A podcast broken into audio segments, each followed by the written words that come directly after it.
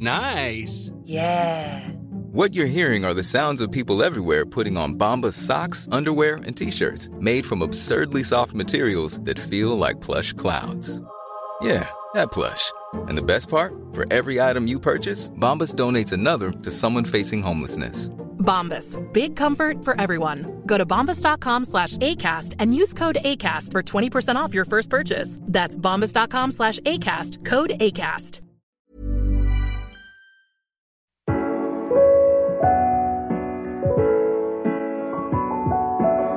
Bienvenue dans Take Off, un podcast où je pars à la rencontre des femmes et des hommes qui sont à l'origine des plus belles startups françaises. Merci à eux qui me reçoivent à leur domicile le temps d'un petit déjeuner et merci à vous d'être là une nouvelle fois pour m'accompagner durant cette troisième saison.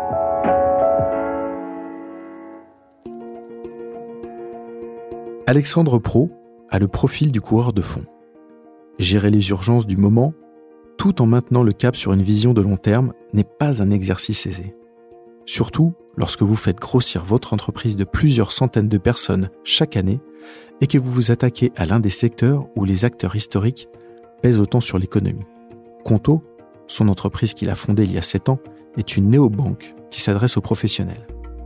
Avec 70 000 clients, il vient tout juste de réussir à convaincre un géant chinois, le groupe Tencent, d'emmener la plus grosse levée de fonds de l'histoire des fintech tricolores. Avec 104 millions d'euros en poche, sa jeune entreprise peut envisager de multiples projets.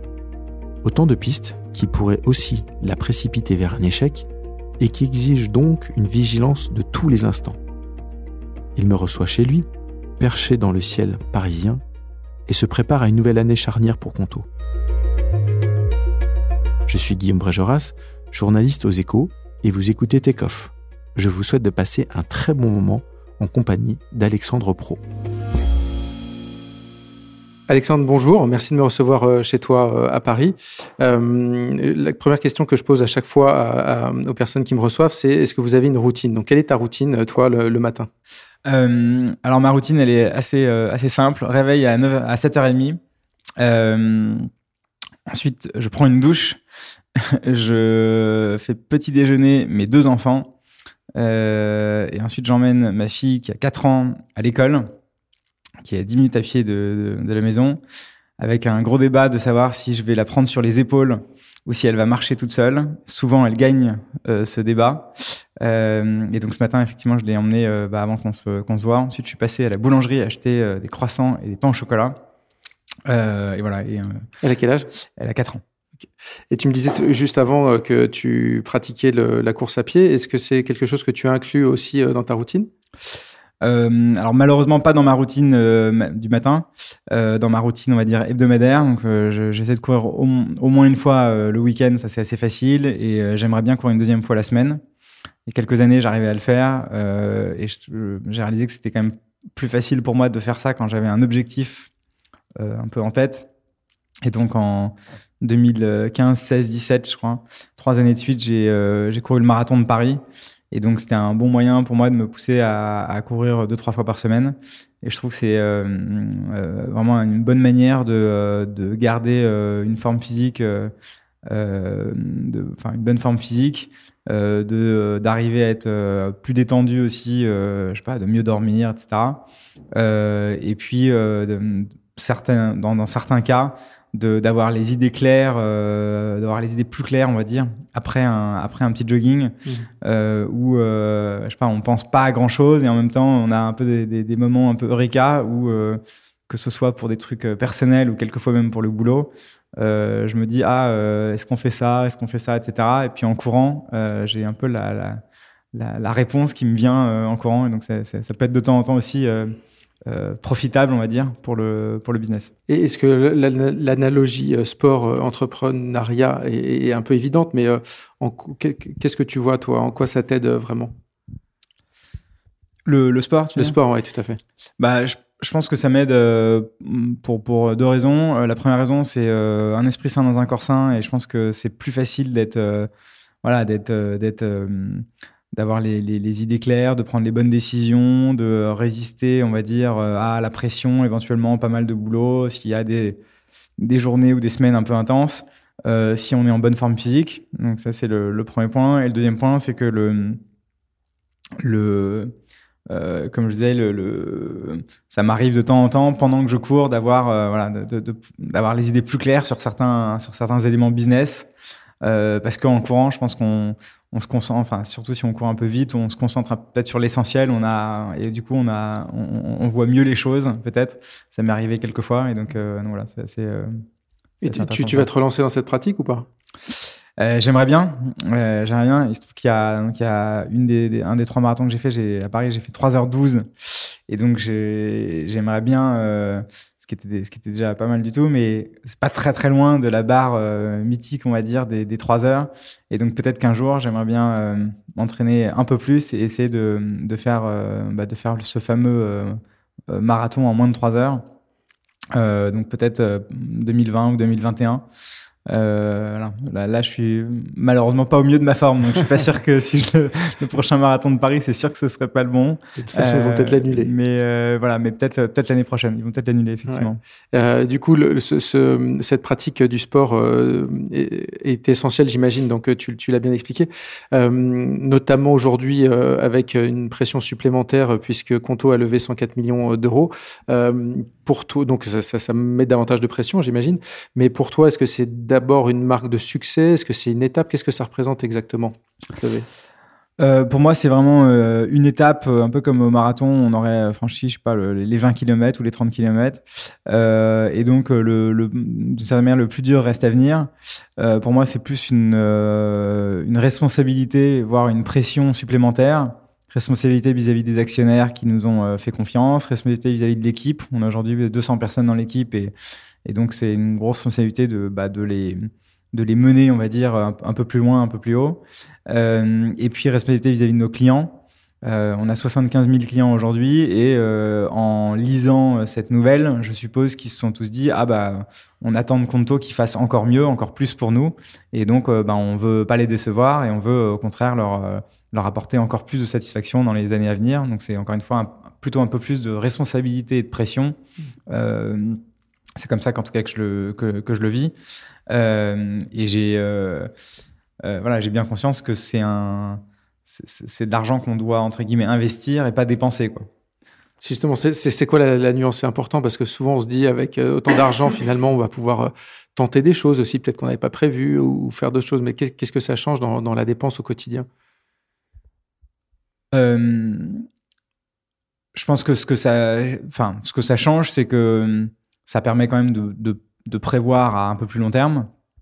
Et donc, euh, euh, bah par définition, là, euh, on, est, on a l'argent qu'il nous faut pour nous développer pendant, je sais pas, deux ans, trois ans. Et donc, on, on, peut se dire, voilà, on a le plan de faire ça pendant les six prochains mois, puis ça pendant les six mois prochains, etc. Donc, ça apporte quand même de la sérénité et de la, et de la, et de la, ouais, de la sérénité dans les discussions en équipe et on est un peu moins dans le dans l'urgence de se dire il faut absolument qu'on fasse ça dans les trois prochaines semaines. Du coup, euh, parlons pas de la suite. Il faut absolument qu'on fasse ça. Et donc voilà, ça apporte un peu plus de, de vision, on va dire moyen terme de ce qu'on fait. Euh, et donc c'est assez bénéfique euh, de, de, de, ce, de ce point de vue-là. Moi, je me souviens de quand même de, certains start qui m'expliquaient que lors d'une grosse levée comme ça, ils célébraient ça au niveau de l'équipe. Est-ce que c'est quand même un, moment euh, important et est-ce que vous avez célébré ça au sein de Conto ou est-ce que c'est un, jour comme les autres? Euh, On a euh, célébré ça un petit peu, mais, franchement de manière assez, légère. On a, un all hands, donc un, une réunion de toute l'équipe mensuelle. Et, euh, et, la réunion qu'on a faite euh, fin janvier euh, avec toute l'équipe, donc on a, on a annoncé ça juste avant que ce soit annoncé publiquement. Et on a fait un petit, un petit apéro après avec voilà, on, avec toute l'équipe et on a on a fêté ça, euh, mais on était au bureau. Enfin voilà, tout. Rien de fou. Rien, non, rien de très fou. Objectivement, je pense que l'équipe s'en doutait et donc voilà, ils étaient plutôt ils étaient plutôt euh, dans, pas très surpris de, l'annonce. Ils étaient plutôt bien surpris, je pense, du, montant et voilà, qui était un peu supérieur à ce qu'on avait en tête au début. Euh, mais non, euh, tout le monde, je pense, est conscient que euh, c'est le, en gros là, on a fait le, le, le, plein de, carburant pour, pour, pour, la suite de la de l'aventure.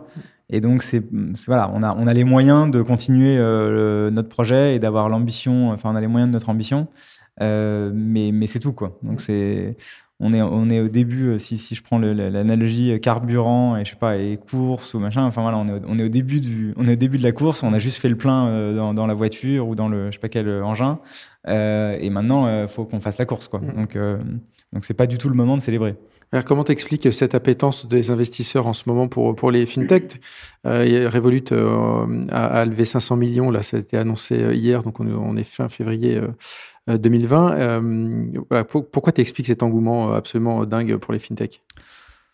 Bah, je pense qu'il y, y, a deux, probablement deux raisons. la première raison, c'est que le secteur financier est un très gros secteur. C'est 20-25% de l'économie. Quand on regarde euh, pas, le CAC 40, les grands indices mondiaux, etc., le secteur financier, banque, assurance, on va dire, c'est une grande composante de l'économie. Donc, des sociétés qui vont disrupter euh, ou qui vont s'attaquer en tout cas à un gros secteur de l'économie, c'est normal qu'elles soient plutôt bien valorisées et qu'elles lèvent plutôt pas mal de fonds, parce que théoriquement, euh, si on applique ce ratio de 20-25%, bah, les fintechs devraient lever 20-25% euh, des capitaux qui sont investis dans des, dans des, dans des startups, ce, qui est, ce qui est à peu près le cas, je pense, peut-être un peu plus même. et la deuxième raison, c'est de manière plus, on va dire, microéconomique.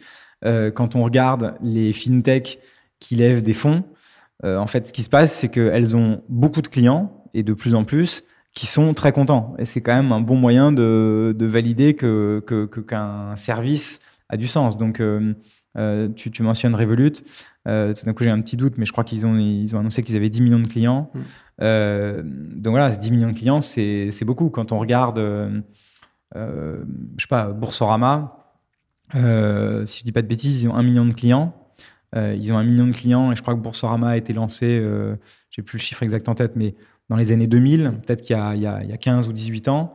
Euh, Revolut, euh, ils ont été lancés il y a 3 ans ou 4 ans, 4 ans peut-être, ouais. et en 4 ans, ils ont 10 millions de clients. alors c'est dans plusieurs pays, c'est pas exactement comparable, etc. Mais c'est des, vitesses d'acquisition de, d'acquisition client et de croissance et aussi quand même de satisfaction client qui sont, sont très importantes. Et donc les investisseurs se disent que bah, si une boîte a réussi à conquérir 10 euh, millions de clients en 4 ans, euh, c'est probablement qu'ils font des choses quand même très bien et que euh, s'ils arrivent à continuer sur cette trajectoire, ça va devenir une très grosse, grosse entreprise. Et donc, c'est, je pense que les, investisseurs sont rarement complètement faux et donc, euh, de savoir s'il si y a des valorisations peut-être un peu trop élevées, euh, ça c'est possible. Euh, et effectivement, il y a pas mal d'argent dans le système, donc c'est plutôt un moment où les, entreprises sont plutôt... Enfin, c'est plutôt un beau moment pour des entreprises de lever des fonds. en revanche, que Revolut, parce que tu Revolut, soit quand même un énorme succès de, de entrepreneurial, ça, il n'y a pas de doute. Donc, ils ont, mmh. je crois qu'ils ont annoncé que c'était valorisé 5 euh, milliards et demi. Euh, franchement, est-ce que ça vaut 3, 4, 6 milliards? On ne sait pas très bien, mais c'est sûr que ça vaut euh, des milliards mm. et que c'est un très gros succès. Quoi. Donc après, on peut débattre longtemps de la valorisation exacte, mais, mais je pense pense qu'il n'y a pas de doute que c'est un gros succès et je pense que dans un dans, un genre différent, sur un segment différent, c'est un peu une échelle encore un peu un peu plus petite, mais c'est ce qu'on essaie de faire avec les, PME. Et ce qui euh, a convaincu nos investisseurs de, de, de nous suivre et d'investir 100 millions, c'est que bah, il y a trois ans, il n'y avait rien. Hmm. Et qu'aujourd'hui, il y a 75 000 PME, qui est un, un, c'est un secteur, un segment où c'est beaucoup plus difficile en général d'acquérir les clients, euh, qui ont rejoint Conto, que globalement, elles sont euh, très contentes. On a un NPS, un Net Promoter Score de, de, 73, hmm.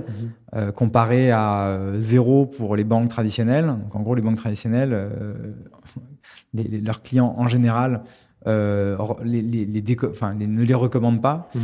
Euh, et donc, euh, donc, voilà, et donc c'est ce potentiel qui fait que bah, les, investisseurs croient beaucoup dans, dans, les fintech.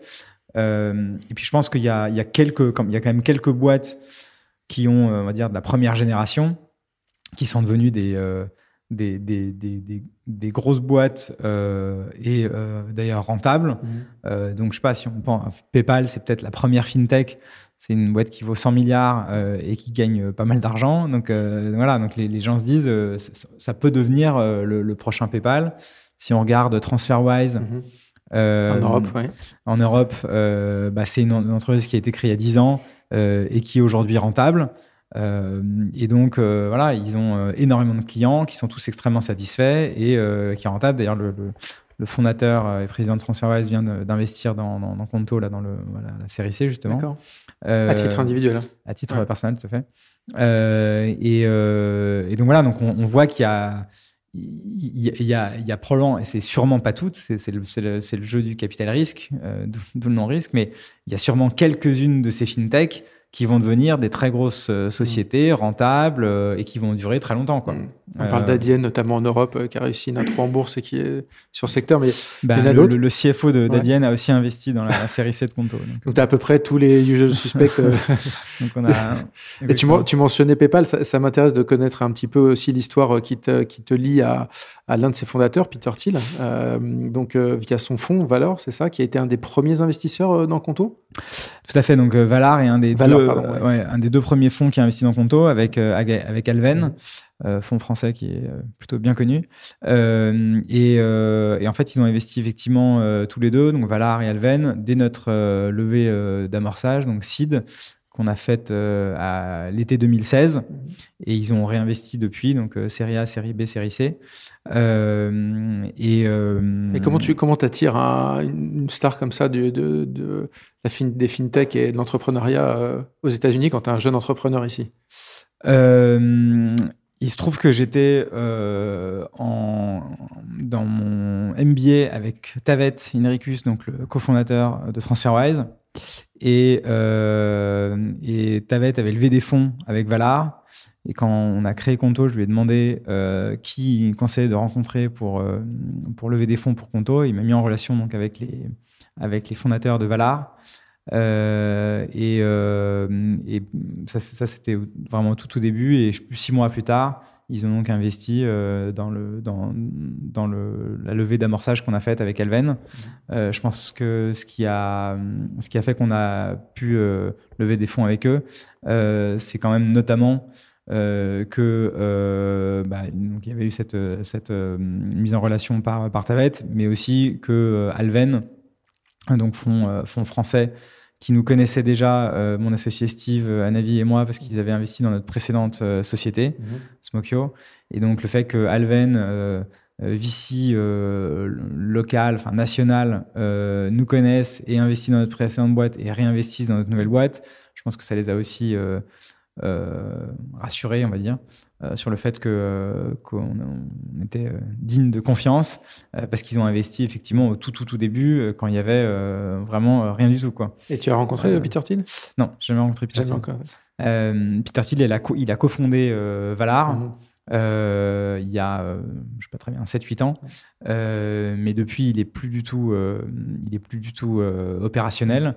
Donc il est encore euh, investisseur dans le fonds, mais le fonds est géré par, euh, par deux partenaires, euh, James et Andrew, qui, enfin, là, que, je vois assez souvent.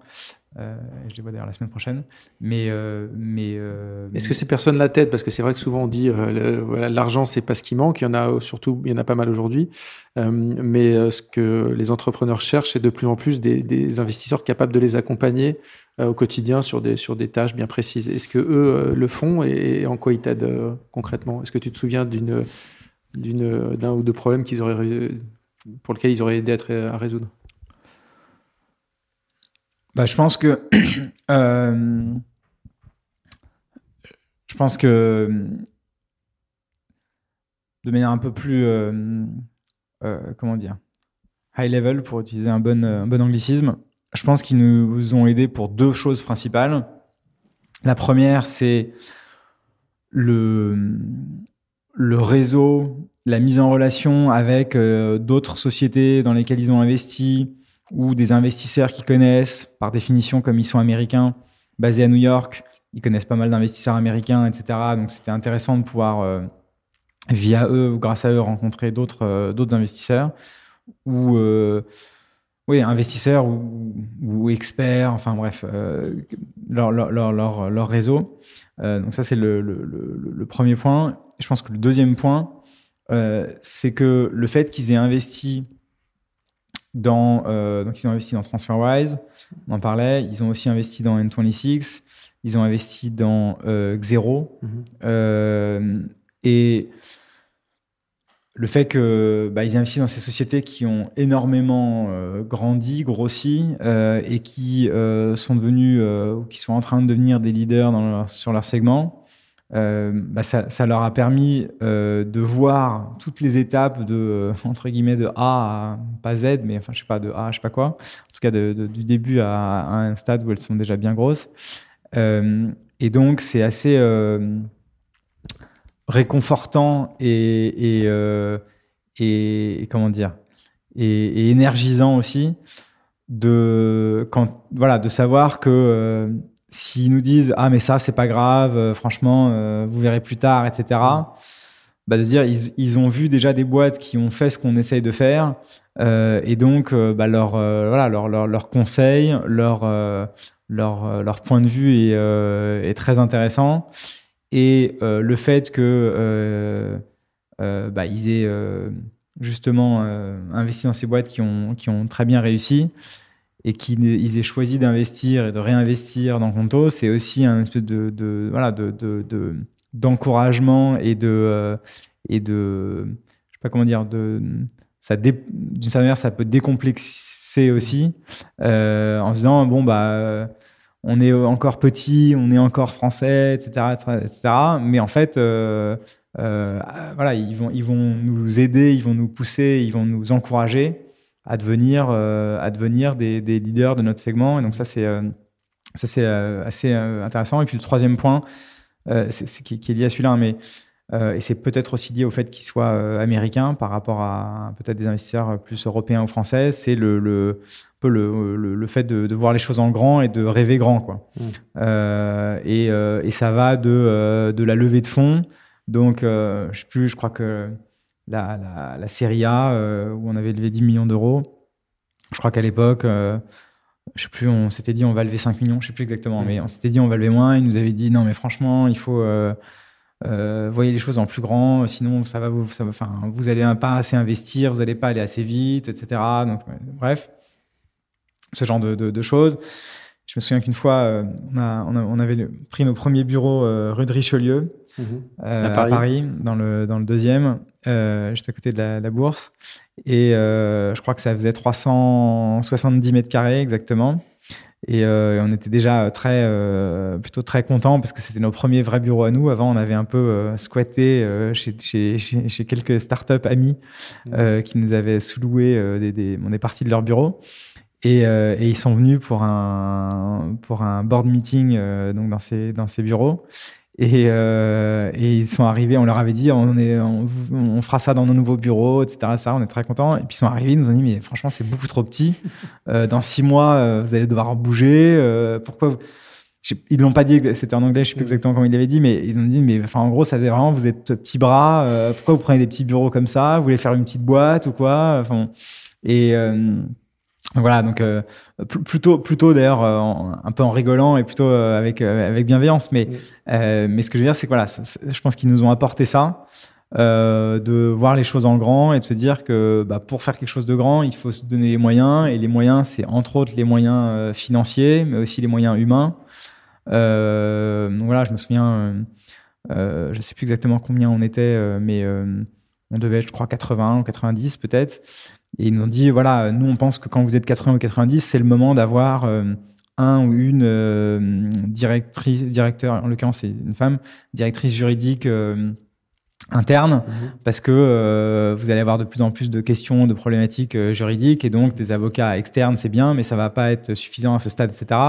Et donc, comme ils ont accompagné, encore une fois, des sociétés qui ont, qui ont connu ces genres de trajectoires, bah, ils ont comme ça, de temps en temps, mhm. des, des, des, des conseils plus sur les étapes qu'on franchit, comment on les franchit, euh, les choses auxquelles faire attention. Mais, euh, mais ils sont pas du tout dans des. Euh, heureusement d'ailleurs, Euh, ils sont pas du tout dans le détail, on va dire, opérationnel de est-ce qu'il faut faire votre forfait à 29 euros, à Mm. 27 ou à 32 euh, Est-ce qu'il faut avoir 5 personnes dans l'équipe marketing ou 12 Enfin, évidemment, ils sont pas, ils sont pas dans ce genre de détails. D'accord. Et, et ces, ces investisseurs que tu mentionnes, euh, les, les deux gros nouveaux sont, sont étrangers. hein. Aujourd'hui, c'est Tencent et DST Global. Tout à fait. Euh, alors pour ceux qui connaissent pas, bon bah Tencent c'est un très très gros acteur euh, asiatique euh, chinois et DST Global est un des gros fonds euh, anglo-saxons qui a investi euh, dans, Spotify, euh, voilà Facebook je crois aussi, donc dans plein plein de belles boîtes. Pourquoi avoir choi- avoir choisi deux fonds étrangers avec tout l'argent disponible aujourd'hui? Et, comment ça s'est passé ce process de levée? Est-ce que ça a été un peu, ça a bataillé un petit peu entre les fonds pour rentrer dans Conto? Alors, pourquoi avoir choisi des investisseurs étrangers? On a, hum, on n'a pas choisi des investisseurs étrangers, on a choisi le meilleur, euh, attelage et le meilleur, euh, le meilleur, euh, la meilleure solution possible selon nous. Et il se trouve que bah, ils sont étrangers, mais disons que c'était pas forcément, euh, c'était pas du tout un, critère. En revanche, ce qui est intéressant, c'est que donc les deux investisseurs que tu mentionnes, donc déjà la, levée a été effectivement l'idée par, Tencent et avec participation de, DST, mais il y a aussi tous nos investisseurs historiques, donc en l'occurrence Valar et Alven, qui ont, euh, qui ont remis au pot, si je puis dire, et puis deux investisseurs euh, euh, physiques, donc Ingo, le CFO de, de, d'Adyen, et Tavet, le, fondateur de TransferWise, qui ont investi. Et donc, pour revenir sur, sur Tencent et DST, ce qui est très intéressant pour nous, selon nous, c'est qu'ils ont investi les deux dans des très gros succès mondiaux de tech, mais aussi fintech en particulier. Ils ont investi dans, euh, euh, par exemple, dans Nubank, qui est la, la, la grosse néobanque brésilienne, qui a, euh, je crois, 12 millions de clients, qui est valorisé 10 milliards, qui là se lance au Mexique, voilà, qui a un très très gros succès.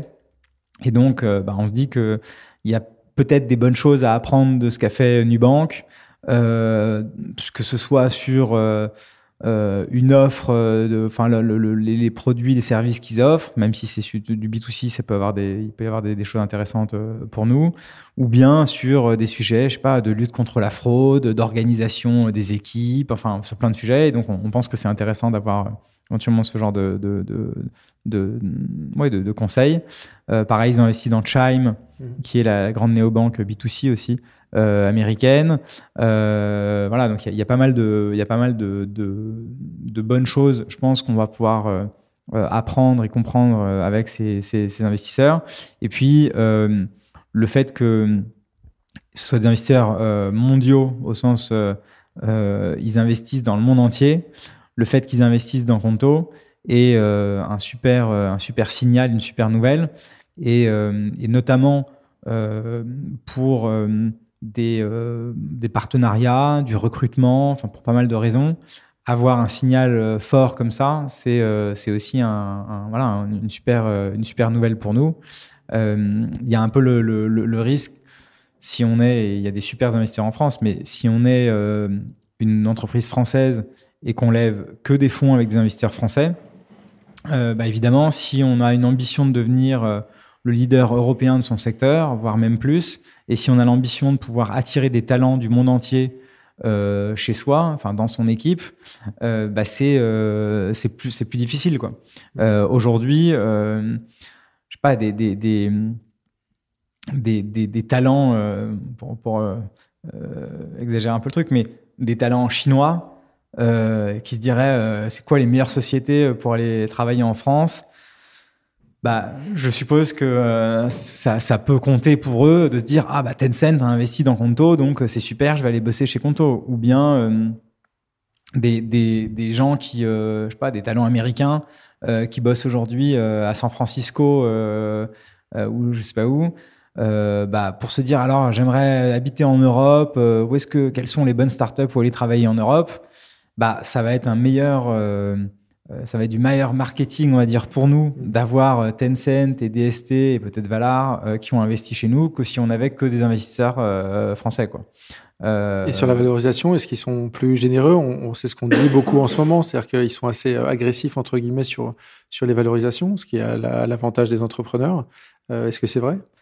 Euh, alors, pour répondre à ta question, je vais peut-être revenir sur la, ta question d'avant, qui mmh. était est-ce que les investisseurs se sont bataillés Il se trouve que donc nous, on a on a on a échangé avec une douzaine d'investisseurs et qui étaient en gros tous intéressés, et on a eu des, des on va dire des offres fermes de euh, à peu près la moitié d'entre eux, euh, fermes et intéressantes, on va dire, mhm. euh, ouais, donc une demi-douzaine, et elles étaient toutes euh, similaires. Euh, enfin, c'était pas très très différentes, que ce soit en termes de valorisation ou de conditions, voilà. Euh, et, euh, et, ce qui nous a fait choisir euh, celle qui était donc celle avec avec Tencent et DST, c'était bah, le fait que ce soit deux investisseurs mondiaux et que donc on pensait que le, signal et le et le, et, ce qu'ils allaient pouvoir nous apporter en termes de vision globale et de ce qui avait bien marché dans d'autres régions, etc., pouvait être, pouvait être intéressant.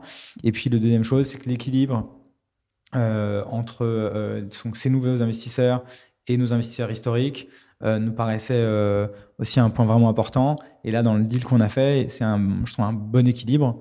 Euh, et donc, qui du coup, encore une fois, a permis à nos investisseurs historiques aussi de, de, de réinvestir à ce, à ce tour. donc ça, c'était un point important pour nous. et voilà, mais, mais on a eu d'autres, enfin, pour être clair, on a eu d'autres offres avec des valorisations similaires. Mmh. Euh, et donc, euh, voilà, c'était évidemment une, parmi une des, une, une, c'était un des critères importants. Donc, mmh.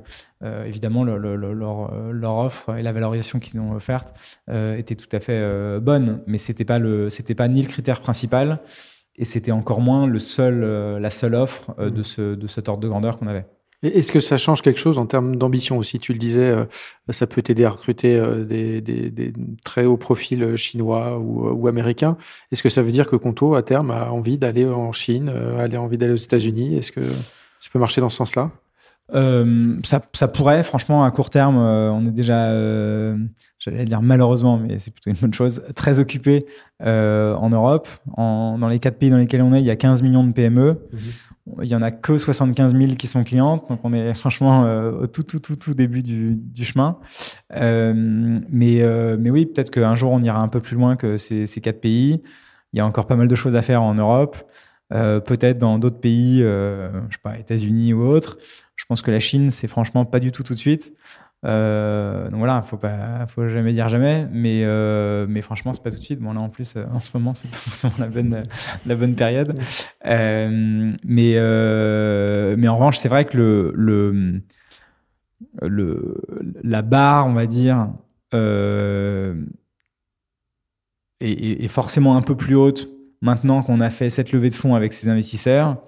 Euh, parce que euh, bah, quand on voit la liste euh, des, des par exemple des, des, des, boîtes dans lesquelles DST a investi, euh, franchement, je crois qu'ils ont dû investir dans euh, je sais pas, 50 boîtes qui sont devenues des, ou peut-être même plus, qui sont devenues des licornes. Et sur ces 50, il y en a même peut-être, je sais pas, 20 ou 25 qui sont devenus des des décacornes, ou je sais pas comment on dit. 10 milliards de valos, c'est ça, plus de 10 milliards de, de valos. Donc, euh, donc voilà, c'est pas forcément une, fin en soi, mais ça donne quand même une idée de la trajectoire et de la, la du potentiel des boîtes dans lesquelles ils ont investi. Et donc, bah, évidemment, on se dit qu'on aimerait bien être euh, plutôt parmi celles-là euh, que parmi celles qui, euh, voilà, qui sont, qui sont pas, un, en tout cas d'un point de vue financier, qui sont pas un succès, quoi. Et, si tu reprends, si on revient un peu en arrière et que tu euh, te replonge dans ta, ta, ton premier pitch, ta première présentation aux investisseurs, est-ce que tu avais déjà en tête cette vision, cette trajectoire, ou est-ce que ça a été modelé euh, en fonction du, du parcours? Euh, Franchement, là, on a la, la, vision, elle a toujours été exactement la même. Elle n'a pas bougé d'un pouce. Euh, notre euh, la seule chose qui a changé, c'est le nom. c'était quoi le premier nom? Le premier nom, c'était Finpal.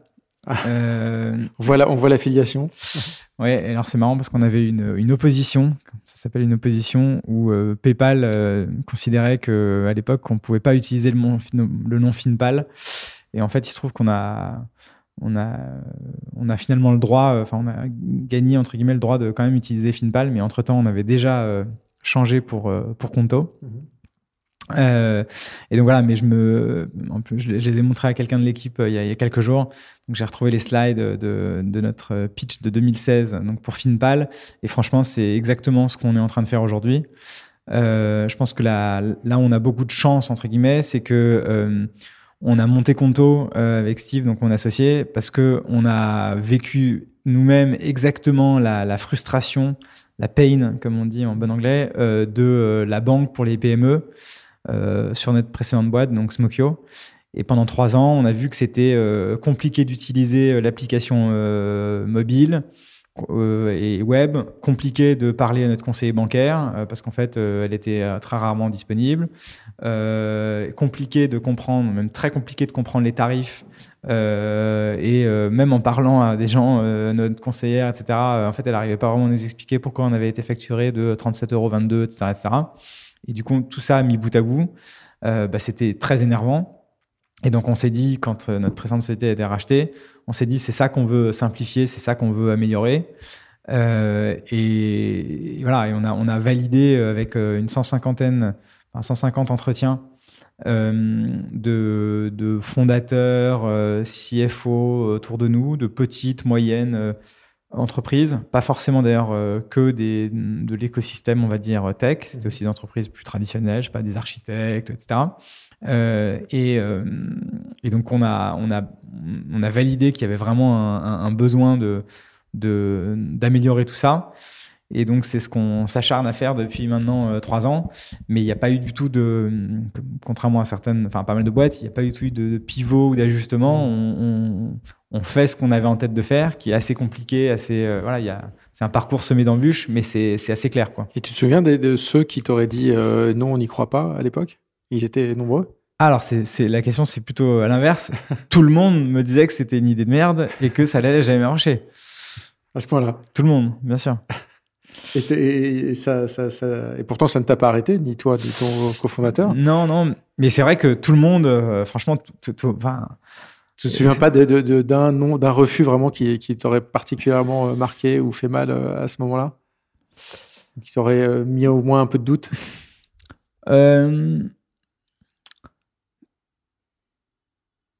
Bah, forcément, forcément, enfin, tous mettent un peu de doute. C'est-à-dire que euh, les investisseurs, euh, et puis euh, même d'ailleurs les, investisseurs qui investissent, c'est-à-dire que on en a rencontré plusieurs, dont Alven donc, qui, a investi, mais les différents investisseurs qu'on a rencontrés, et, dont Alven avaient, des questions qui, je pense, sont légitimes quand on a deux personnes en face de soi avec 10 slides et qui disent on va monter une banque pour PME, bon, les, questions sont légitimes, mais c'est vrai que euh, tout le monde euh, est plutôt euh, à, essayer de challenger les idées, le potentiel. Je pense que c'est aussi un espèce de jeu de rôle où on challenge les gens en face de soi pour voir comment ils vont réagir. Est-ce qu'ils vont se décomposer? Est-ce qu'ils vont fondre en larmes? Euh, euh, Ou est-ce qu'ils vont se dire non, non, regardez, ça va marcher parce que ta ta ta ta ta. Euh, et puis si ça marche pas comme ça, on trouvera un autre moyen, etc. Enfin, ils testent aussi quand même hmm. en live la, la, on va dire la, la résilience, pour pas dire la la, robustesse, ou la combativité mm. d'une certaine manière de, des équipes qu'ils ont en face d'eux. Euh, mais franchement, tout le monde nous a dit que c'était euh, que c'était une idée de merde, quoi. Euh, pour plein, enfin, une idée de merde, trop compliquée, trop long, réglementairement un enfer, financièrement un enfer, je sais pas quoi, humainement un enfer. enfin bref, que, voilà, que des mauvaises raisons. Que des mauvaises, ouais, que, que, que, tout ça était vraiment euh, la pire idée, enfin, du, du siècle, quoi. Euh, mais, mais euh, franchement, je pense que j'essaie de repasser là dans ma tête. Je, crois, je crois pas qu'il y ait une personne qui m'ait dit c'est vraiment une super idée. Hein. Franchement, je crois, je crois pas que je l'ai eu ça.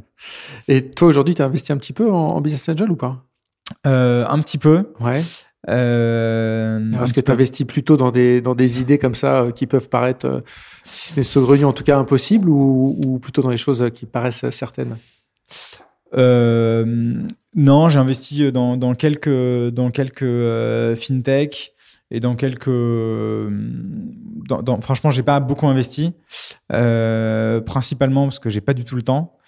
Euh, j'aimerais bien mais euh, mais j'ai pas du tout le temps. euh, je suis pas sûr d'ailleurs que franchement alors je, je vais pas dire que je suis bon entrepreneur mais on va prendre cette hypothèse. Je suis pas sûr qu'un bon entrepreneur soit forcément un bon investisseur non plus.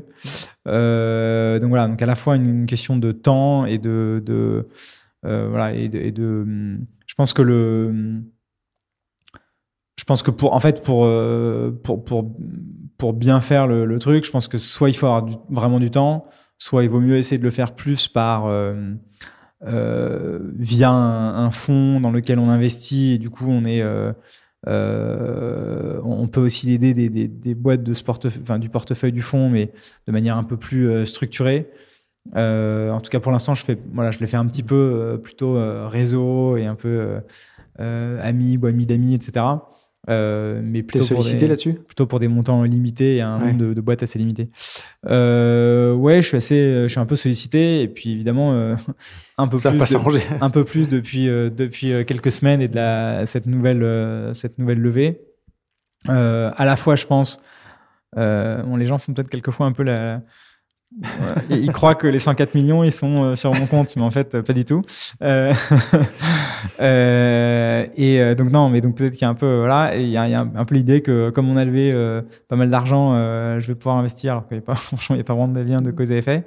mais, mais et puis la deuxième raison, évidemment, c'est que les gens se disent que bah ça veut dire que Conto a passé un stade et cas est arrivé à une étape assez importante, intéressante, et que par définition j'ai dû rencontrer pas mal d'investisseurs et donc euh, les levées de fonds c'est quelque chose que je commence un peu à maîtriser, etc. Euh, voilà, et donc ils ont envie d'avoir des, des, des, conseils euh, là-dessus. Donc ouais, j'ai pas mal de, indépendamment de, d'investir ou pas, j'ai beaucoup de gens qui me contactent pour avoir mmh. des conseils sur des levées de fonds, euh, comment bien se préparer, etc.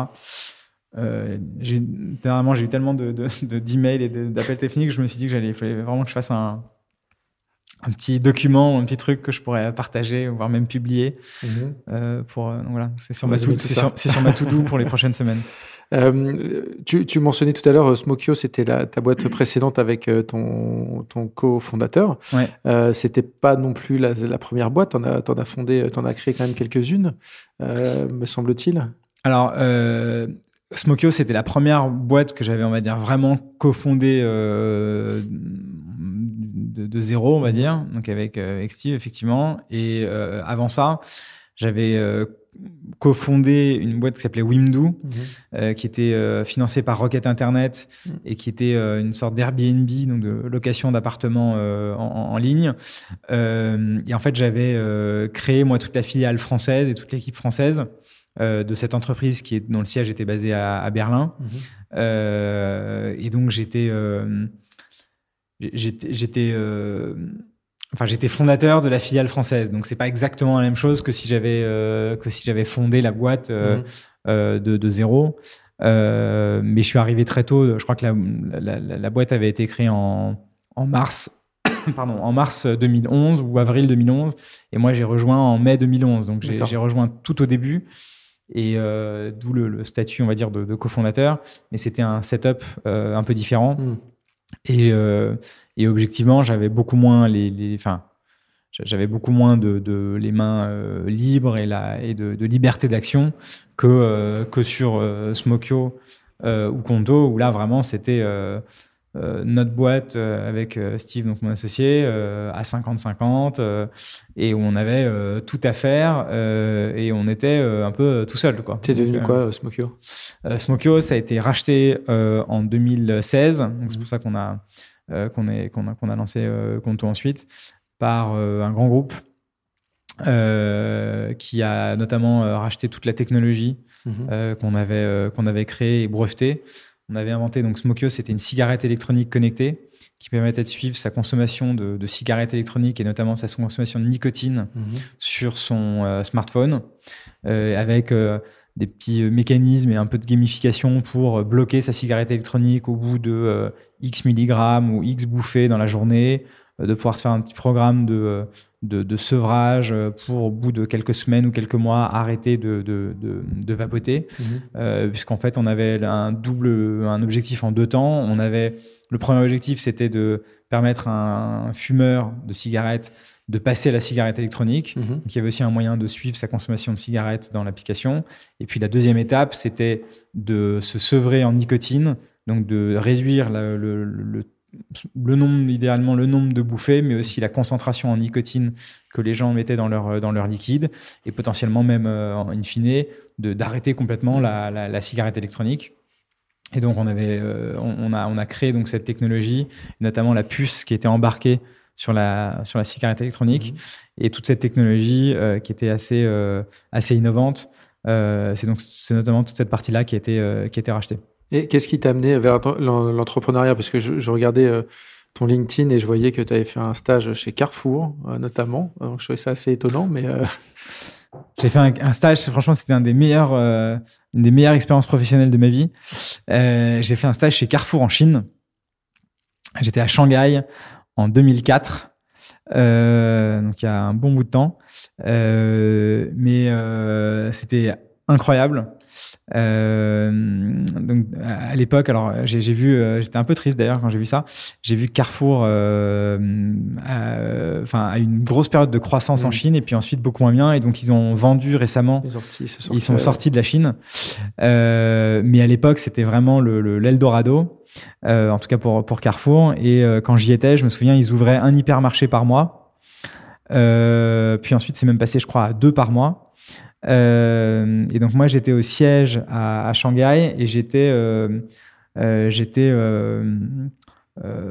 assistant, je sais pas comment dire, du, de la personne qui dirigeait toute la partie électroménager, IFI, vidéo de mhm. Carrefour en Chine. Et j'avais fait, en fait, mon stage, c'était j'avais dû notamment faire, euh, enfin j'avais fait deux choses. J'avais fait une partie qui était de euh, d'aller faire des relevés de prix. Donc c'est assez, euh, c'est un peu fastidieux, mais c'est très terrain. C'était assez intéressant. et enfin prix et organisation de l'espace de vente, etc. dans une cinquantaine de concurrents de, de Carrefour dans, je sais plus, cinq ou six villes chinoises. Donc en plus, j'avais pris un peu le, le train, l'avion et tout en Chine. Franchement, c'était assez, c'était assez euh, amusant. Et puis, euh, toute une partie de faire des guides de d'achat pour les consommateurs, euh, un peu comme un, peu sur le modèle des guides Fnac. Mhm. qui permettent aux gens de sélectionner des produits, etc. Voilà, et donc là, j'avais, on avait fait des, des, guides que moi je faisais en anglais, mais qui ensuite étaient traduits aussi en chinois. Mhm. Je parle un petit peu chinois, mais pas du tout assez bien pour faire les guides en chinois.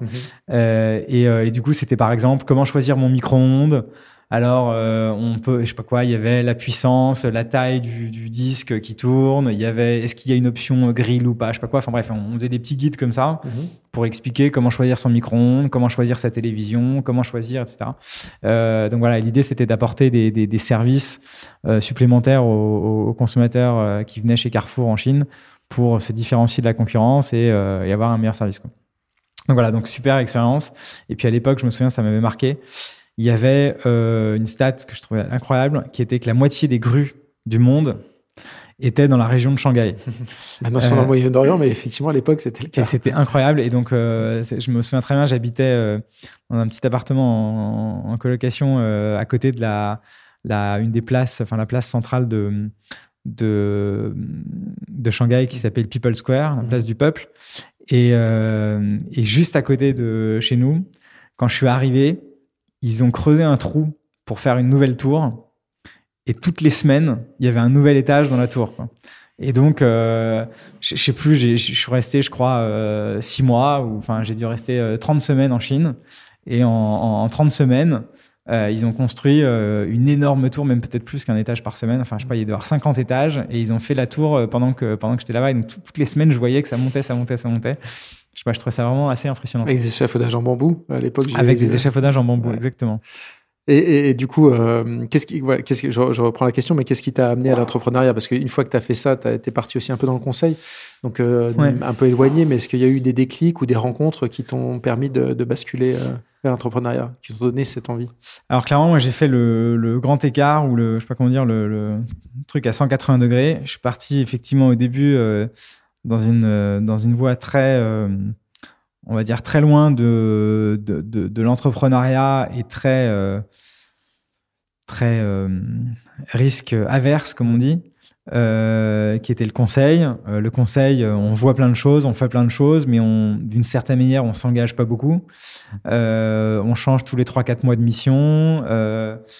Euh, on est bien payé, euh, on a, euh, enfin voilà, on, s'occupe pas de problématiques forcément très opérationnelles, etc. Même si on conseille des clients, mais on, on le fait pas soi-même par définition. On est plus copilote, voire même, voire même au stand et on parle par radio au pilote. Et, et, je pense que quand donc j'ai fait ça pendant trois ans chez effectivement chez McKinsey et ensuite j'ai fait un MBA à l'INSEAD à Singapour et j'avais déjà un peu en tête de, de, changer, de me réorienter. Mais euh, je pense que pendant, ce, pendant ce, cette année, je me suis vraiment convaincu que euh, j'avais j'avais pas envie de retourner dans l'univers feutré, dire, du, du, du conseil, et que j'avais envie de, bah, de, de de prendre un peu plus de risques, de, tenter, euh, de tenter un truc un peu plus, euh, un peu plus fou, entre guillemets. Euh, voilà, et donc je me, suis, je me suis dit ça, mais ensuite, passer à l'acte, c'était pas forcément évident. Donc j'ai fait deux, trois petites missions pour, pour différentes boîtes, pour un peu tester des choses, comprendre des choses, etc.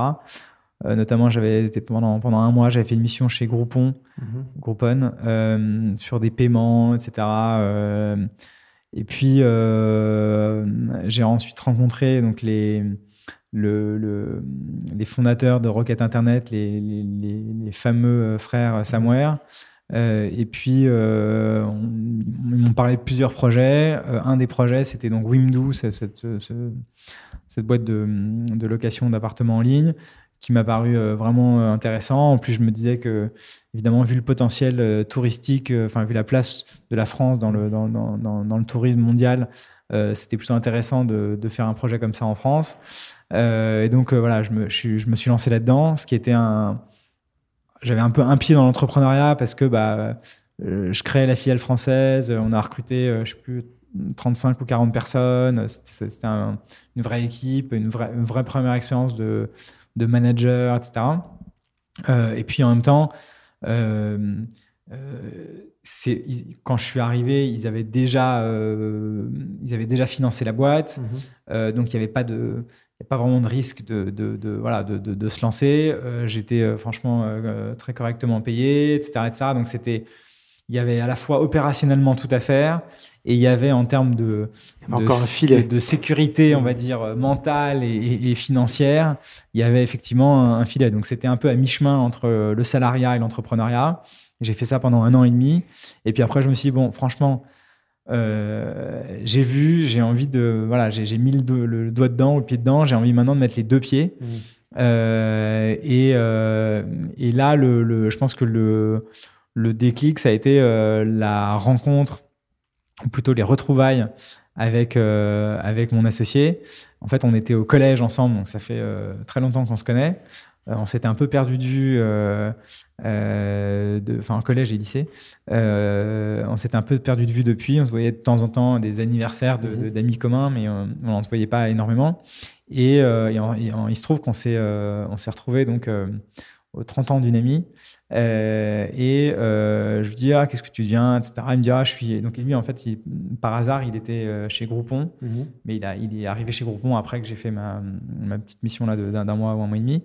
Et il me dit ah je suis chez Groupon je vais en partir j'ai envie de monter ma boîte. Et toi tu fais quoi? Bah moi je trouve que j'étais parti depuis un mois ou deux. Non pas plus trois, trois mois. Et, et j'avais été faire un petit une petite petite tournée d'immersion pendant euh, cinq semaines euh, à San Francisco et ailleurs, enfin ailleurs dans la Silicon Valley. Mhm. Et je me souviens, c'était juste au moment où Instagram venait de se faire acheter par, par Facebook un milliard, où tout le monde trouvait ça fou.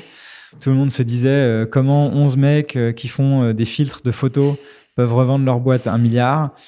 Et bon, bah, il se trouve que ça a été euh, probablement une très bonne acquisition de, Facebook. Le truc fonctionne très bien encore aujourd'hui. Enfin, même surtout aujourd'hui, c'est devenu un vrai, euh, voilà, une vraie entreprise, un vrai réseau social qui, qui je pense, euh, fonctionne très bien. bref, et donc, j'ai, je sais pas, je me quelques il y avait je sais pas il y avait peut-être une cinquantaine ou une centaine de personnes dans la salle donc c'était un petit relativement petit comité tu les avais rencontrés il y avait, ouais il y avait bah, Kevin Strum qui, qui racontait son ça ça je sais pas, je me disais, c'est quand même incroyable, quoi. enfin, bref. Et donc, euh, pas, pas, évidemment, l'argent, euh, enfin, la, somme est incroyable, mais je me disais, le, je sais pas, l'aventure qu'à 11, euh, ils font leur truc, ils développent une application qui est utilisée par plein de gens, et ils, sont partis de rien, il y a ce truc-là, machin, Enfin, ça, je trouvais ça assez, assez fascinant. Mmh. et, et du coup, je me suis dit, bah, j'ai vraiment envie de monter, monter quelque chose j'avais franchement conscience que je le ferais pas tout seul. Mhm. Euh, à la fois parce que je suis pas très, pas vraiment quelqu'un de solitaire.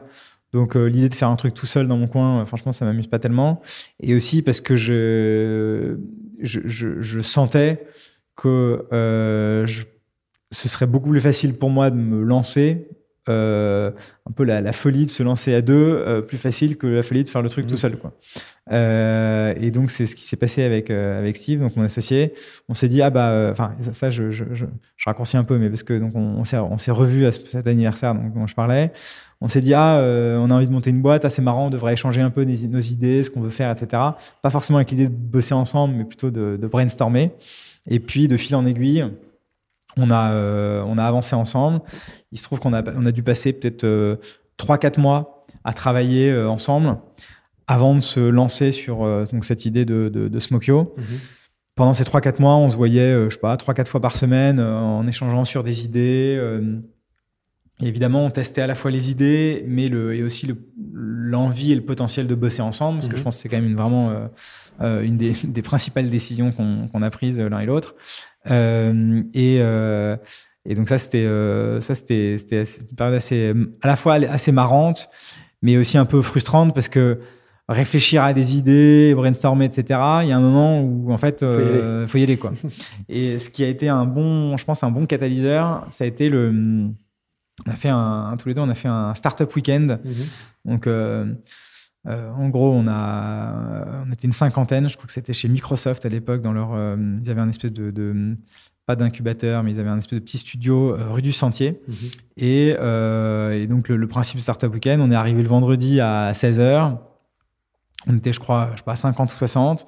On a constitué des petits groupes de 5-6. Donc, il se trouve que Steve et moi, on s'était mis ensemble et on, a eu 3-4 personnes avec qui on, on s'est réunis.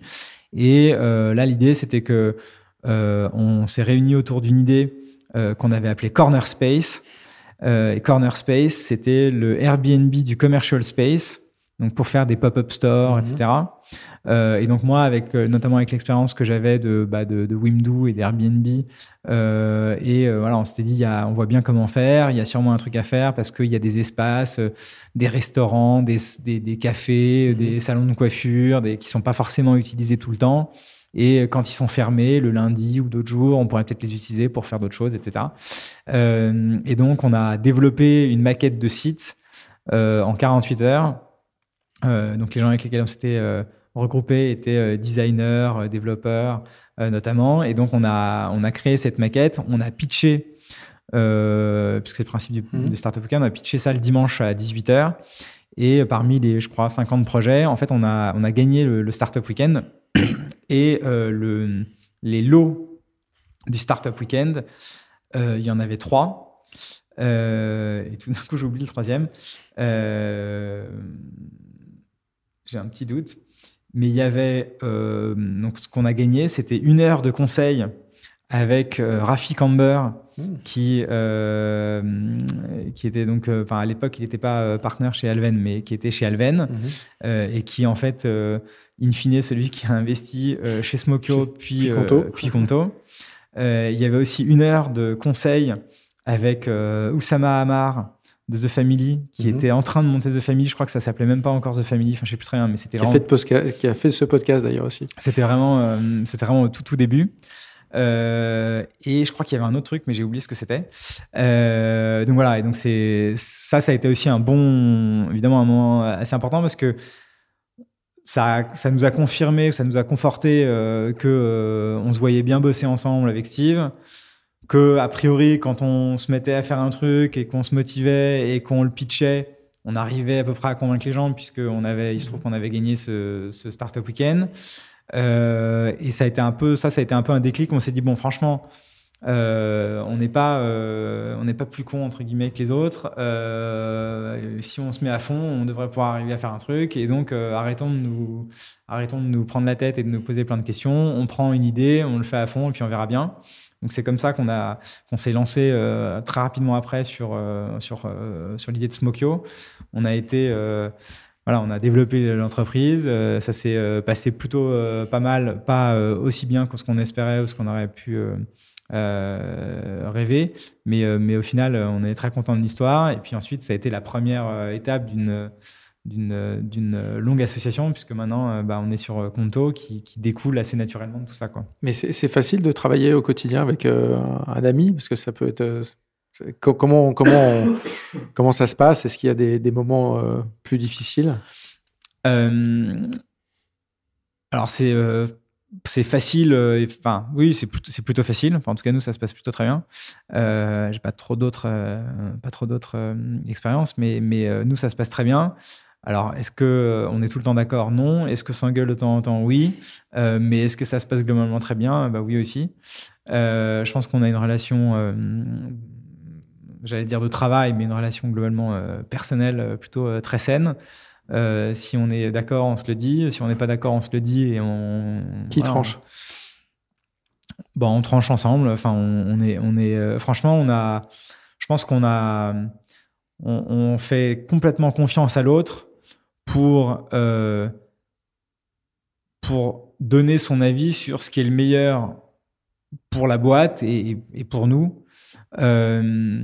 Et donc, quand on n'est pas d'accord, on essaye vraiment de comprendre pourquoi on n'est pas d'accord. Et à la fin, on finit toujours par, euh, par être d'accord euh, sans avoir euh, claqué les portes ou, euh, enfin, je sais pas quoi. Casser des assiettes. donc ou casser des assiettes.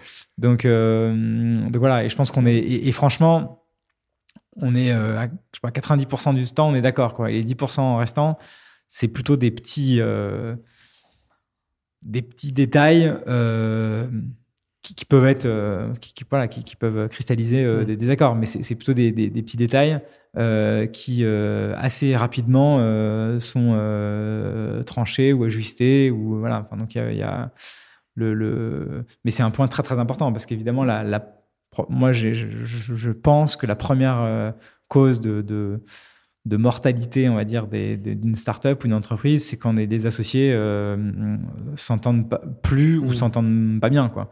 Pas forcément d'ailleurs sans, sans, de, de, sans que ce soit dit ou que ce soit verbalisé, mais si euh, ils sont pas, enfin, c'est déjà tellement dur et tellement compliqué que si on n'est pas à fond euh, dans le même sens et bien aligné, euh, c'est sûr que ça peut pas marcher. Quoi. Hmm. Et on- arrive vers la fin de, de ce podcast. Et deux questions qui traduisent un peu ce que tu viens de dire. Mais est-ce que vous avez fait des erreurs? J'imagine que oui, mais est-ce qu'il y a quelques erreurs emblématiques euh, sur les quatre ans de conto euh, qui, te reviennent en tête? Et la deuxième partie de la question, c'est qu'est-ce que tu redoutes le plus euh, dans les années à venir euh, pour l'avenir de, cette, euh, de cette entreprise? Euh, des erreurs, euh, oui, on en a fait sûrement euh, pas mal.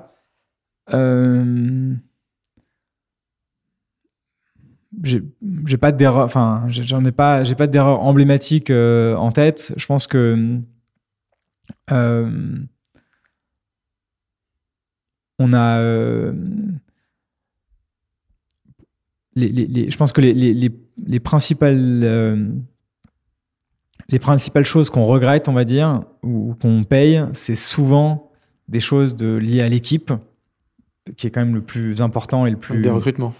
Et donc des recrutements qu'on a fait ou qu'on n'a pas fait, euh, ou des euh, ou des gens euh, qu'on a voulu recruter et on s'est dit c'est un peu trop tôt ou on n'a pas vraiment les moyens encore de se payer entre guillemets une personne de cette de, de ce niveau-là ou de cette qualité-là ou de cette seniorité-là. Et, et, en fait, on l'a, regretté ou on l'a payé plus tard. Mais bon, c'est toujours plus facile après coup. Mais c'est plutôt ce genre de, ce genre de choses. Euh, je pense que globalement, on a, euh, voilà, on a, on a, comme, on a la chance d'avoir, euh, de, suivre une idée et un, et un, objectif et une mission qui sont franchement très clairs depuis le début. On n'a pas eu trop de, on n'a pas eu trop de, de, de, grosses, de grosses déconvenues. mais le, ouais, je pense que non, les, clairement, les erreurs, c'est euh, de, de, des erreurs plus de, management, de personnes euh, peut-être qui étaient euh, voilà, qui étaient pas euh, qui étaient pas au bon rôle au bon moment. Et, et, tout est tellement lié à, à l'équipe que ça, voilà. Et puis nous aussi, on est franchement, on a on, moi, j'ai jamais géré 200 personnes, quoi. Donc, donc, on a des, on a des managers dans l'équipe qui apprennent leur rôle de manager. Mais nous, on apprend aussi notre rôle de fondateur, ou en tout cas notre rôle de fondateur, il, évolue. Mhm. Euh, et euh, donc voilà, et donc je pense qu'il y a, il y a des choses qu'on a, qu'on a forcément pas très bien faites, qu'on essaie de faire mieux. Euh, et voilà, je pense que motiver l'idée, gérer une équipe de 15 personnes comme on le faisait avec Smokyo, ou de 200 comme on le fait aujourd'hui avec, avec Conto, c'est très différent. Euh, et donc il y a forcément aussi des choses qu'on qu'on fait pas bien. Il y a d'ailleurs probablement aussi des choses qu'on fait pas bien dont on n'est pas encore complètement conscient. euh, donc, euh, donc, donc, voilà. Et, et la, ta, ta, deuxième question? Sur le risque. Sur le risque, je pense que c'est un peu lié à, à cette question d'équipe. Moi, je pense que le principal risque pour pour Conto, c'est que, euh, on en a parlé d'ailleurs à notre dernier All Hands, donc avec toute l'équipe, euh, c'est qu'on devienne euh, un peu une, une grosse boîte au sens négatif du terme. Mmh. Et qui est exactement ce qu'on ce qu'on combat ou ce, ce pourquoi on est là quoi. Mmh. donc voilà, aujourd'hui on est encore une fois on est 200. Je pense qu'on va recruter une centaine de personnes dans les 12 prochains mois. On a des bureaux, c'est marrant, il y a y, a des, il y a pas mal de gens dans l'équipe qui se qui se plaignent ou qui sont un peu euh, euh, ouais, euh, attristés du fait que maintenant on est des grands bureaux qui sont sur six étages et qu'on soit donc plus tout au même étage, mmh. euh, sur un même plateau, et que donc bah, évidemment c'est un peu plus dur ou c'est un peu moins évident de croiser les gens, etc. Et donc euh, voilà, on a, euh, mais bon, on a, on a la chance d'avoir des très beaux bureaux qui sont assez grands, et il y avait Enfin voilà, on, voulait être dans le centre de Paris avec des grands bureaux et donc il n'y avait pas 150 options et il y avait surtout aucune option avec euh, tout le monde au même euh, au même étage quoi. Mmh. Euh, et donc voilà, donc ça je pense que c'est c'est il y a plein de petits éléments comme ça très concrets, très même logistiques auxquels il faut faire attention. et donc notre là on, va mettre, on en a pas mal parlé avec Steve, mon associé, on, on veut vraiment mettre beaucoup d'énergie et notamment euh, Steve et moi, euh, sur, le, bah, sur le fait de, de s'assurer qu'on qu'on est euh, euh, qu'on est ce qu'on ce qu'on a dit à l'équipe il y a quelques semaines il y a quelques jours même c'était qu'on voulait être big and strong et pas big and heavy. Euh, donc voilà donc c'est un peu le c'est un peu l'idée. Euh, et voilà et donc rester agile rester efficace euh, et on sait bien que pour ce qu'on veut faire et pour l'ambition qu'on a, on, on, va devoir aussi quand même recruter, être plus nombreux dans l'équipe. Mais, mais, malgré ça, on veut garder une, une agilité, une souplesse, une créativité euh, et, une, et, une, autonomie des différentes euh, personnes et des mmh. différentes équipes euh, qui soient fortes. Et c'est, ça, c'est, vrai que c'est un, un challenge. Est-ce que tu as un modèle qui t'inspire, toi, à titre personnel Alors, on a, euh, euh, on, a, euh, on, a une, un système, on va dire, interne qu'on a appelé de Contoway, qui est pas mal inspiré du Lean mhm. et qui permet, c'est ce qu'on est en train de mettre en place et de continuer à développer, de d'arriver à trouver un bon équilibre entre ou de, ou de conjuguer, on va dire, un, tempo qui est partagé par toute l'équipe et qui est bien au rythme de ce que veulent nos clients, de ce qu'attendent nos clients, et aussi euh, la, qualité euh, de, euh, bah de, de, tout ce qu'on fait en interne, et donc d'arriver à aller entre guillemets vite et bien. Et c'est ça évidemment le gros challenge. C'est assez facile d'aller vite si on fait pas très bien. C'est assez facile d'aller très lentement et de faire vraiment les choses bien. Ce qui est compliqué, c'est de faire les deux. Et donc nous, on a euh, ce modèle qu'on a euh, donc encore une fois inspiré du Lean, mais qu'on a décliné, qu'on a contoisé, si je puis dire, euh, et qui donne à la fois des outils, des moyens, de l'autonomie, mais aussi de la responsabilité à chacun des, à chacune des, des personnes de l'équipe. Euh, et, euh, et, avec des, des, éléments qui permettent de coordonner euh, tout ce qu'on fait. Parce que ce qu'on veut à la fin, c'est que nos clients soient les plus fans euh, possibles du service. Et en fait, les clients, ils voient pas euh, les individus mmh. Conto, ils voient la forêt Conto entre guillemets. Et donc, il faut que la personne qui fait la publicité Facebook, euh, la personne qui va répondre au support client, la personne qui code l'application mobile, il faut que tous ces gens-là se parlent parce qu'à la fin, c'est le même client. Et donc, si la pub qu'on lui a faite sur Facebook, elle n'est pas alignée avec la fonctionnalité, mm. le ton, etc., qu'il va voir dans l'application, et pareil au support, euh, bah, si c'est pas, si ça résonne pas bien tout ça, ça, ça, peut pas fonctionner. Et donc, c'est hyper important de bien avoir euh, ces, outils, ces mécanismes et aussi cet état d'esprit de chacune des personnes de l'équipe pour qu'on, pour en arrive à être bien, bien aligné, quoi. D'accord. Bah écoute, on va continuer à suivre l'aventure avec euh, grand plaisir. Et bien merci euh, de m'avoir reçu ce matin et à bientôt. Merci Guillaume, à bientôt. Vous venez d'écouter Takeoff, un podcast des échos. Et c'est terminé pour aujourd'hui. Vous pouvez retrouver euh, ce podcast disponible sur toutes les plateformes de téléchargement et de streaming. L'émission a été réalisée par Willy Gann, chargé de production et d'édition Michel Varnet. Pour toute l'info des échos, retrouvez-nous sur leséchos.fr.